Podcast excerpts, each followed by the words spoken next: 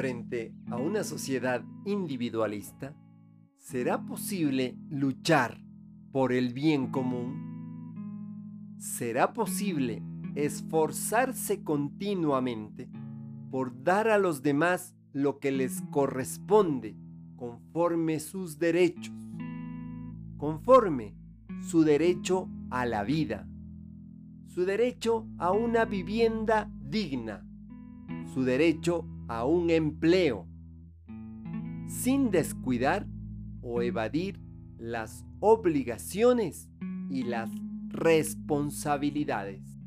Te acompaña Mario Tapia Hernández y nuestras familias.